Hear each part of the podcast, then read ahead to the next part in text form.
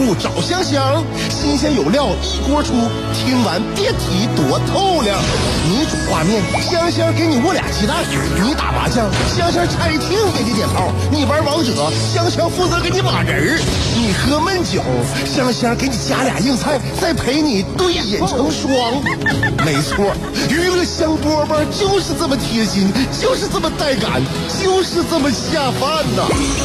十年的欢声笑语，十年的与你相伴，梦想成为经营快乐的百年老店。古人有诗赞之曰：“娱乐香饽饽，越听越欲子。”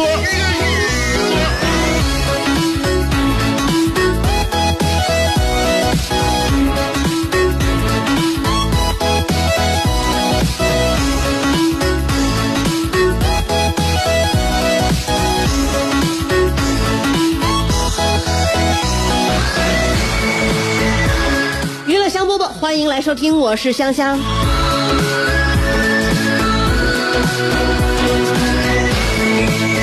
下午两点钟的娱乐香饽饽，希望大家在生活当中、工作当中都会有一个轻松的状态和心态。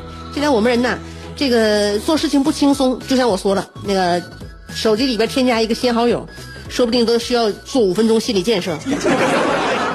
哎，女孩嘛，女孩，你比如说啊，大家现在都怕麻烦，我们喜欢化妆，但是呢，我们感觉卸妆很烦；我们喜欢旅行，但是觉得呢，收拾行李很烦；我们愿意做饭，但是觉得刷碗洗锅很难；我们喜欢这个干干净净的洗衣服，但是晾衣服觉得很难。夏天了，谁不愿意洗澡啊？啊，都愿意让自己这个天天身上冒香味儿啊，身上溜滑的，别别有一点点汗粘着，愿意洗澡，但是吹头发很烦。最后导致的就是一天到晚啥也不想干。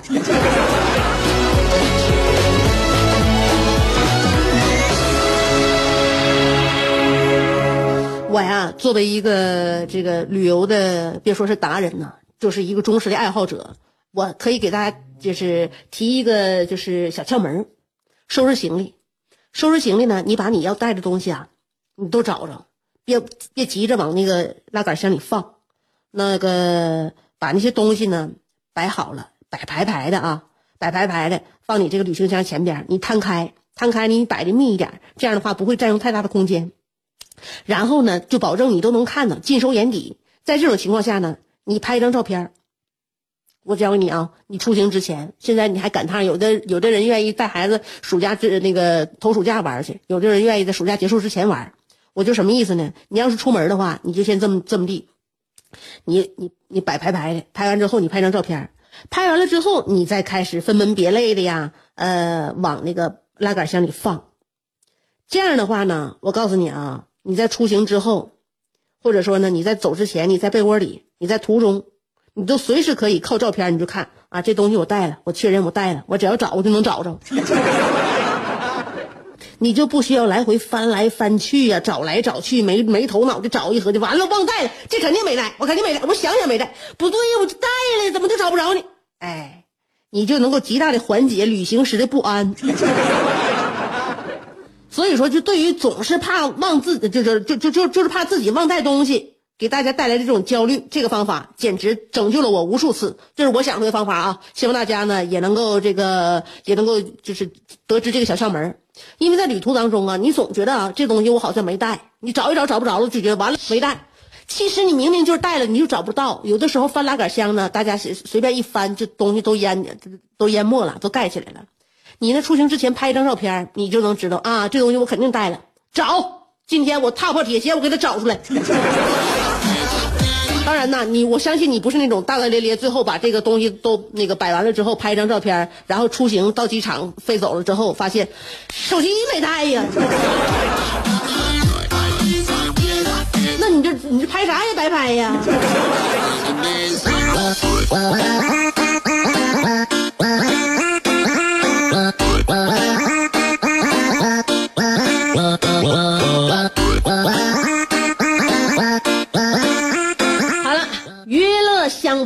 里正在为您直播。世界太大，要么庸俗，要么孤独。但娱乐香饽饽绝不会让你孤独，更不会让你庸俗。不管你的咖位是钻石、青铜还是断桥铝，不管你的职位是总裁、主任还是小助理，总之，快乐从不划分等级。据说，听过娱乐香饽饽的人，字典里那些无聊、孤寂等字眼，全叫李香香给抠了出去。快乐是一秒，不快乐也是一秒，所以先快乐再说吧。娱乐香饽饽，欢迎继续收听。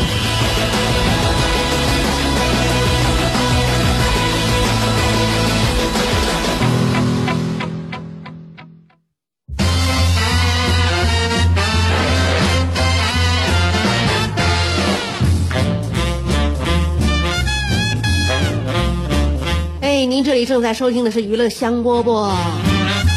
每天呢，工作呀、生活呀，就是以这个周而复始的这种规律吧，向前的运转啊，递进着我们每天的生活和生命。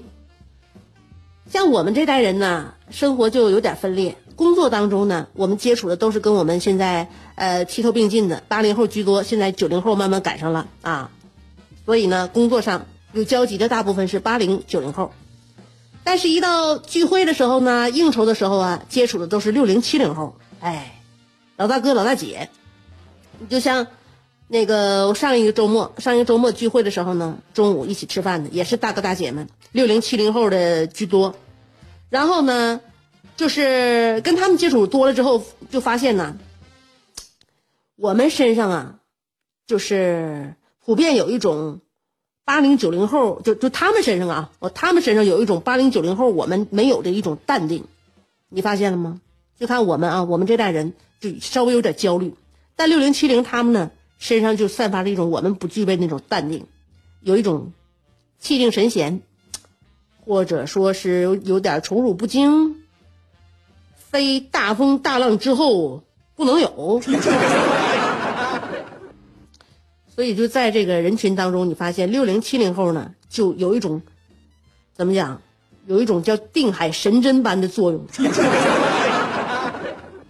然后呢，他们也往往呢，愿意跟年轻人分享各种人生啊、职场经验呢，丝毫不用也不担心，就这帮后辈们会复制他们的成功。哎，你说他们为什么就不焦虑、不担心呢？我后来我左思右想，一切的奥秘三个字儿。就可以总结，就是买房早。所以以前呢，就遇到这种人呢，我们总是羡慕别人运气好，对不对？觉得有什么可大不了的，不就是运气好吗？赶上赶上一个时代。后来发现呢，运气好确实是值得人羡慕，因为你方法可以模仿，努力你可以硬撑，但是只有运气这件事儿，除了羡慕，无能为力。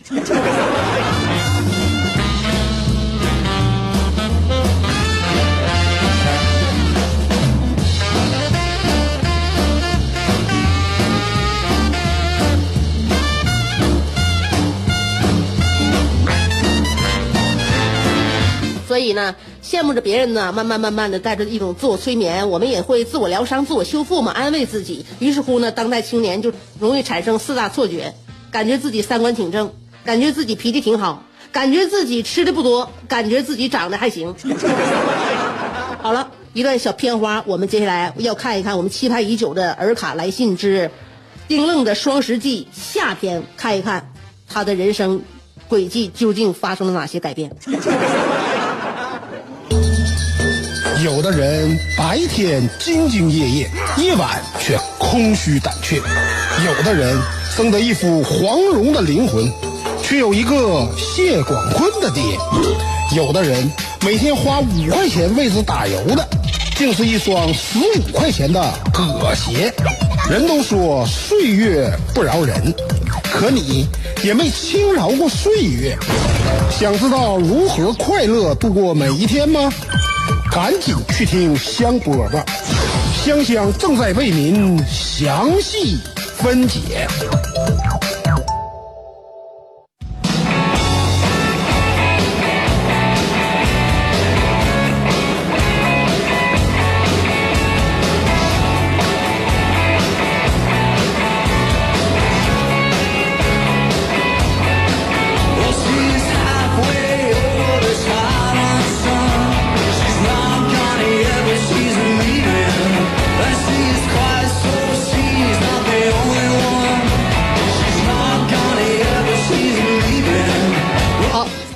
双十记下篇。上文书说到丁愣喝得烂醉如泥，倒头就睡，手机里的风流艳史被丁嫂一览无余，导致东窗事发。丁嫂默不作声地给丁愣接了一杯清水，丁愣喝完，连忙感恩戴德地说：“还是媳妇儿好。”说完翻了个身，继续鼾声如雷。第二天一大早，窗帘拉开，阳光普照，刺眼的如同电焊一般，让丁愣瞬间清醒。我是谁？我在哪？谁还差我酒？思量半晌，定睛一看，自己原来在家里。此时，丁嫂已经端着一碗面进来，醒酒了，把你出息的。昨天几个菜喝成这样啊？趁热吃了吧，一会儿坨了。丁愣接过碗，大口吐噜面条子，刚吃没两口就赞不绝口：“媳妇儿，你这里放啥了？咋这么香？”啊，我给你放了点你爱吃的蟹钳肉，又切了两片羊柿子。你喝酒有功，不得给你好好补补吗？还有一会儿啊，你把这个姜汤喝了，我里边给你穿了几个羊肉丸子。一天的时间是往往随着一日三餐的节奏而变得很快。到了晚上，丁愣彻底醒酒了。一天没出屋的他，看着自己媳妇儿那么细心的照料自己，于是他为自己的那些事儿忏悔不已。这不。丁嫂忙前忙后，一大桌子丰盛的晚餐跃然眼前。丁愣看着这些菜，鲜脆欲滴，香气扑鼻，可菜名却一个也叫不上来。这时，丁嫂端着最后一个菜走过来，看到丁愣对着菜发呆，于是他解释道：“咋的？没见过吧？我特意给你换换样平时那些通俗易懂的菜就不做了。”亲爱的，以后我给你做的这些菜都是独辟蹊径的，比如这是辽中羊柿子拌北极海虾，还有那道菜是庄河野驴烩亚马逊丛林野生狗尿苔，还有这个新西兰羊杂炖开元板栗，张家口溜达鸭炖北海道袖珍王八，阿拉斯加的高背鲫鱼烩西双版纳冬瓜。呃，盘锦河蟹炖赞比亚茄子，巴黎猪血炒鹤岗黄豆。丁愣听完介绍，盛了满满一碗米啊，满满一盆米饭都杠尖儿了，然后放在桌子上，自己盘腿上椅子往上一靠，呼噜呼噜吃的那叫一个香。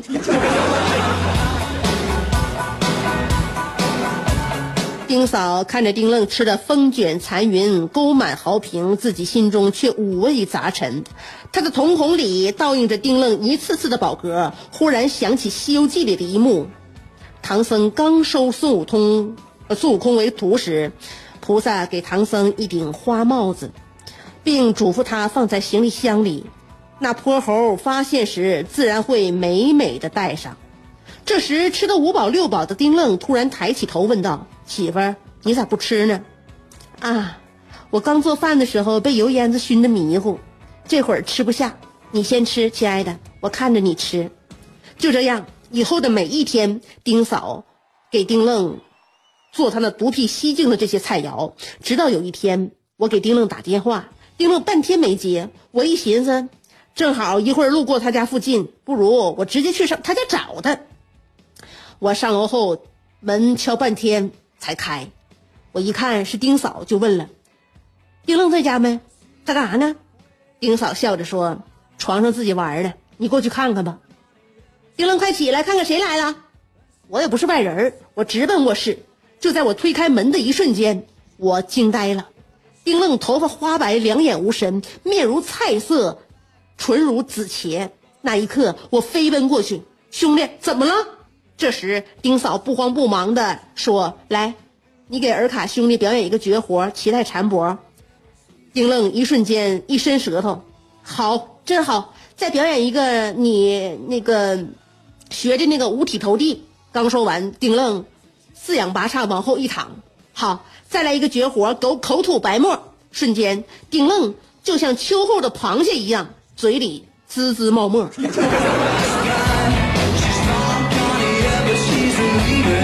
我立刻火冒三丈，向丁嫂大吼道：“你干啥呢？他咋成这样啊？你怎么连管也不管？谁知丁嫂比我火气还大，掏出丁愣的手机给我自己看。故事到这戛然而止。我可以放心的告诉大家，丁愣后来经过治疗，慢慢康复了。所以在这里，我要奉劝那些春风起腿就痒的男士们吸取教训，莫劈腿，劈腿必被捉。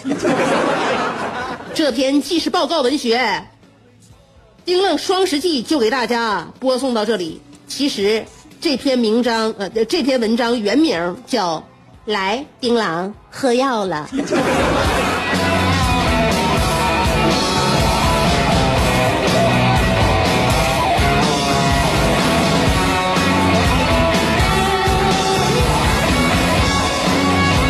所以啊，感谢尔卡的这封来信呢，给大家讲了丁令丁愣家庭的当中这样一个案例，告诉大家想安家，得先安心呐。